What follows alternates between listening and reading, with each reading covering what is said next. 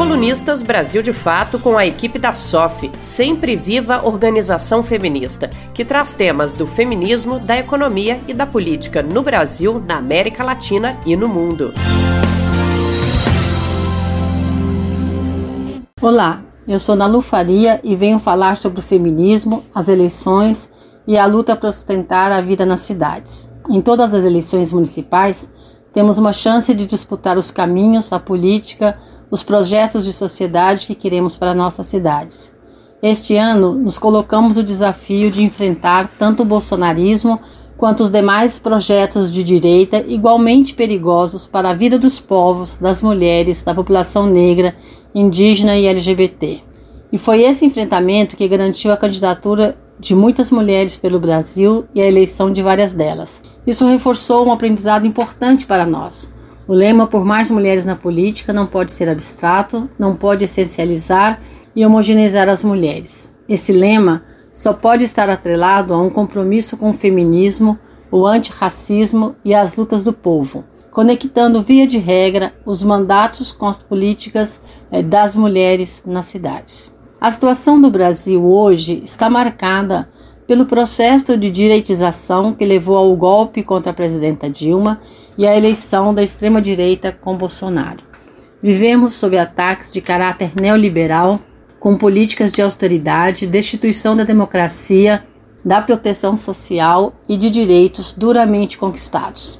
Vivemos o aprofundamento do conservadorismo e do autoritarismo que privilegia o mercado em detrimento da vida. A pandemia do coronavírus se instalou escancarando as desigualdades de classe, raça e gênero e aprofundando a crise e o conflito entre o capital e a vida. A pandemia se alastrou de forma descontrolada em nosso país devido à postura irresponsável e genocida do governo Bolsonaro. Ainda que o isolamento social no Brasil não tenha sido um direito para todos e todas, ele interferiu na dinâmica política dos movimentos sociais e setores de esquerda porque a mobilização e ocupação das ruas é nossa principal ferramenta.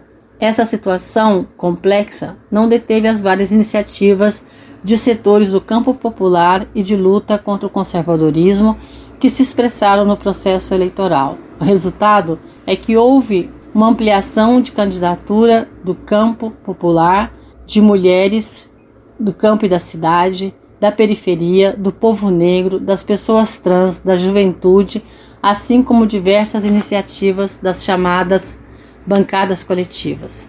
Essas plataformas, a vereança, propiciaram um amplo debate das plataformas dos movimentos, concretizando reflexões sobre gênero, raça, sexualidade e o trabalho das mulheres.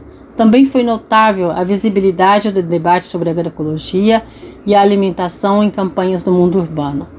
A necessidade de enfrentar a crise que vivemos e superar a tirania do mercado esteve bastante presente na proposta de candidatos e candidatas comprometidas com a transformação social. Isso se expressou na, na afirmação do tipo de cidade que se quer construir. No âmbito do executivo, as candidaturas de esquerda deram ênfase para a experiência e a capacidade de gestão, colocando o objetivo de governar para as maiorias. Isso esteve atrelado em muitas candidaturas à crítica explícita aos mecanismos do mercado e à afirmação do caráter público do Estado. Essa crítica, porém, não significou uma explicitação incisiva das estratégias do capital. Olhando para o quadro político geral que atravessa essas eleições, é possível afirmar que Bolsonaro é um dos derrotados desse processo. Mas a diferenciação que setores da direita colocam em relação a Bolsonaro é igualmente perigosa parte da direita tradicional abandonou o frágil barco de Bolsonaro e aponta irresponsabilidade do seu governo neste período de pandemia, mas suas propostas de política e de cidade seguem uma lógica de gestão privatista e de mercado que trata as cidades como se fossem empresas. A lógica privatista neste contexto de pandemia é escancarada pela insuficiência dos equipamentos de saúde e pelas tentativas de desmontar serviços e vender a gestão da cidade para empresas. Mas ela também se amplia e se coloca em âmbitos que não estavam antes, financiarizando serviços, como é o caso da alimentação escolar. Por tudo isso, um dos nossos desafios é seguir com esse debate e explicitar essas estratégias da direita para que tais modalidades não sejam vistas como normais ou naturais. Isso exige da esquerda um forte posicionamento crítico e uma agenda de luta pelo desmantelamento desses mecanismos, por formas mais participativas e comunitárias de construção de políticas e decisão sobre a cidade. Com certeza, a ampliação de candidaturas populares significa muitas sementes lançadas. O esforço militante gera um saldo político para além das eleições.